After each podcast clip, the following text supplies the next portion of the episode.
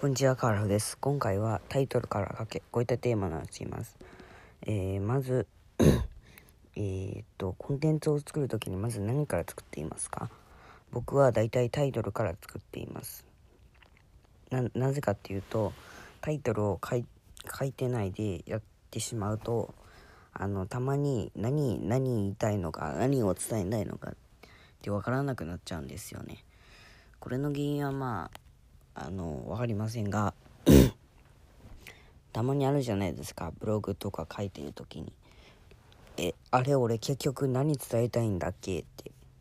あの、学校とかで、あの、タイトルは、あの、最後に書きましょうっていう風になるんですけど、今は。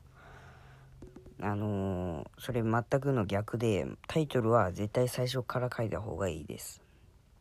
はい。今回伝えたいのはそれだけなんですけど、えー、マジで、池谷さんとかにこのことを教わったっていうか、池谷さんのメルマガでこのことを知ったんですけど、ああ、確かになって思って、タイトルから書いたら絶対失敗するんですよね。だってそもそもあの目的というかテーマがないのに書けるわけじゃわけないじゃないですか。テーマとは、えー、テーマがないとな書けないです。書けたり喋れたりしないですよ。だからある程度タイトル、あの、テーマが決まってなければ、あの、喋れたりしないわけですよ。まあ、これ、人にもよっちゃうんです。人にもよったりするんですが、あの、基本的にはタイトルから書いた方がいいっていう人は結構多いはずです。知りませんが。なので僕は、で、絶対最初にタイトルを書くようにします。あの、このポッドキャストとかは先にタイトルを書けないんで、あの、タイトルを決めてから、まあ、やってるんですけど、ノートとかのブログはタイトル先に書いてから、まあ、やるようにしてます。やっぱタイトルって大事なんですよね。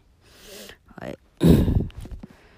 あの、僕は、ポッドキャストなんかはタイトルを先に書けないんで、あの、メモとか、あとは、えっと、ツイート、ツイートの画面あるじゃないですか。それにメモしつつやったりもしてるので、あの、僕のやつを聞いたら、もしかしたらなんか、スマホのタイピングを、タイピング音みたいなのが聞こえるかもしれないんで、まあ、よかったら全部聞いてみてなんか、見てください。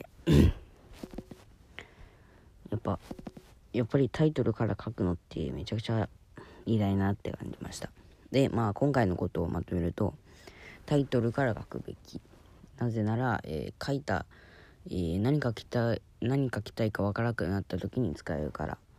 えー、学校などで習うタイトルをは後で書くべきっていうのは間違っている。こんな感じですね、今回喋ったことは。では、以上、カラフでした。概要欄に Twitter が貼ってあるので、ぜひフォローしていってください。